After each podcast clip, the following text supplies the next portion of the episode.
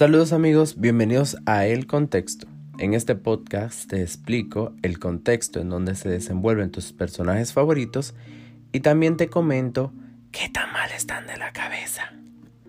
Soy Fred Hidalgo, soy un entusiasta de la salud mental y amante de las series y películas y en este episodio de El Contexto y aprovechando que ayer fue el Día de las Madres en República Dominicana, haré el análisis de Cersei Lannister, la reina madre de la afamada serie Juego de Tronos, ¿ok? Una pausa. Si no has visto esta serie original de HBO, te la recomiendo totalmente. Es una serie muy dramática de 8 temporadas y unos 10 episodios por temporada. Creo que la última temporada solo tiene 7 episodios. Es una serie que eh, debe verse con un estómago fuerte porque tiene escenas muy crudas. Y como siempre te recuerdo que este podcast está cargado de spoilers. Comencemos a contextualizar un poco de, de, qué se trata de Game of Thrones o ese es el título en inglés o Juego de Tronos. Esta es una serie de drama y aventura medieval basada en la saga de las novelas tituladas Canción de Hielo y Fuego. Trata sobre la disputa de las casas más poderosas que luchan por obtener el trono de hierro y con ello controlar los siete reinos. Dicho esto, es importante describir la familia, eh, la familia Lannister, es la familia de Cersei. Ella es fruto de la unión de el Lord Tywin Lannister y su prima Joanna Lannister, una de las familias más ricas e importantes de los siete reinos, quienes ofrecieron crianza eh, a sus hijos en el pueblo que se llamaba Casterly Rocks. Cersei eh, era la hermana gemela, o es la hermana gemela de Jamie, y a su vez la hermana mayor de Tyrion.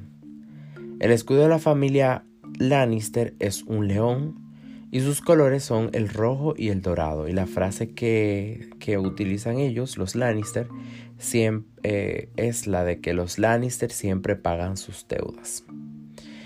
Todos estos detalles hablan de una familia orgullosa, arrogante y con rasgos narcisistas y por lo tanto eh, eh, aplica un poco para cada uno de sus integrantes, aunque a cierto grado diferente en cada uno. Pero en este caso vamos a hablar solo de Cersei. Primero es importante eh, destacar que la familia Lannister y por la cultura de entonces tenían todos apariencia similar y se destacaban aún más porque todos tenían el pelo dorado como el de un león. En este contexto se puede pensar que el incesto es común dentro de esta familia. Esto podría explicar la conducta de Cersei, no solo de tener sexo consensuado con su hermano gemelo Jamie, sino también procrear tres hijos con él. Eh, y recordemos de que eh, ellos todos son hijos de eh, la relación incestuosa también de, o no incestuosa, sino una relación intrafamiliar, o sea, dentro de la misma familia Lannister. Haré una breve acotación sobre el incesto y sus efectos en la salud mental. El incesto es, como ya saben, el abuso sexual cometido hacia una persona, niño o adolescente, con el que existe una relación de parentesco por consanguinidad y o por afinidad. Significa la relación sexual entre las personas que son familiares y no pueden casarse por ley como es el caso de Cersei con Jamie, su hermano gemelo. Los, efectos a largo plazo son menos frecuentes y más difusos en la, que las secuelas iniciales, pero pueden afectar al menos al 30% de las víctimas. Los problemas más habituales son las alteraciones en la esfera sexual, disfunciones sexuales y menor capacidad de disfrute especialmente. También la depresión y el trastorno de estrés postraumático, así como un control inadecuado de la ira. En el caso de los varones, eh, una volcada al exterior en forma de violencia y en las mujeres suele ser más la forma canalizada eh, en forma de conductas autodestructivas.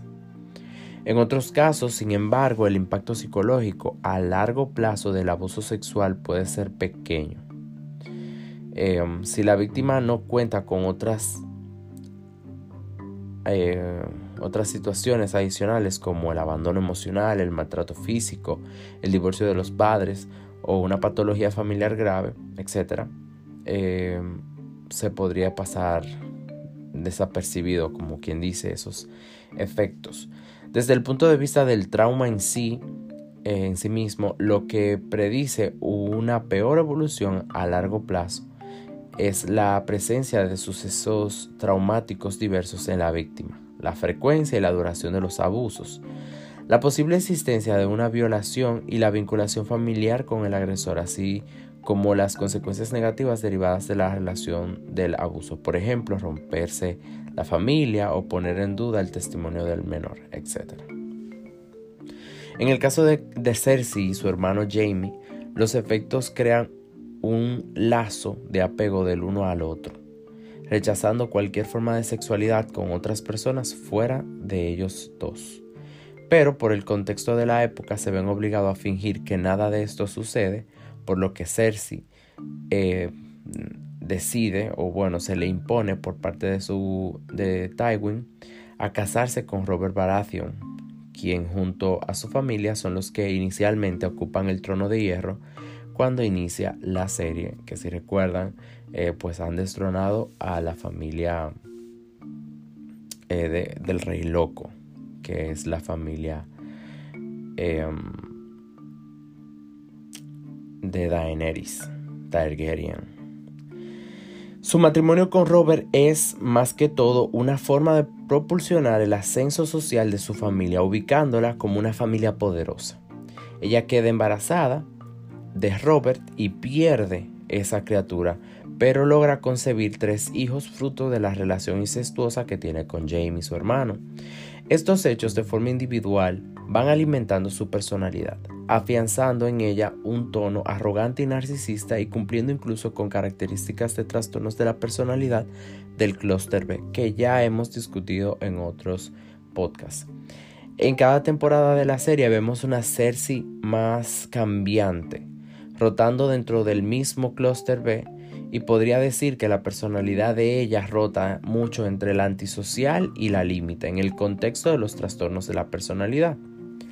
La madre de Cersei muere cuando ella tenía como cuatro años al dar a luz a Tyrion, por lo que ella culpa a su hermano menor por la muerte de su madre, repudiándolo constantemente, mostrando odio y resentimiento hacia él e incitando a que éste sea asesinado o que muera de alguna forma.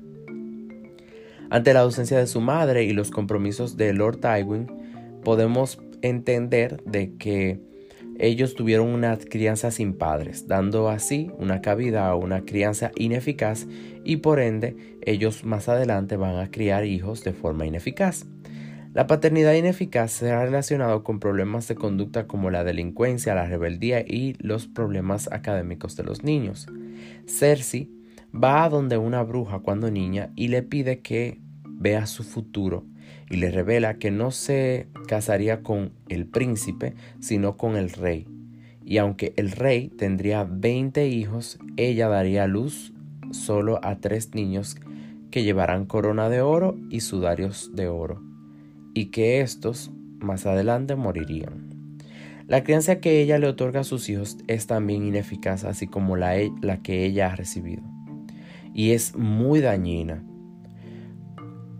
en el caso de los tres hijos, ellos mueren en situaciones muy bizarras. En el caso del primer hijo, Joffrey, que si recuerdan, este muere siendo ya rey y envenenado.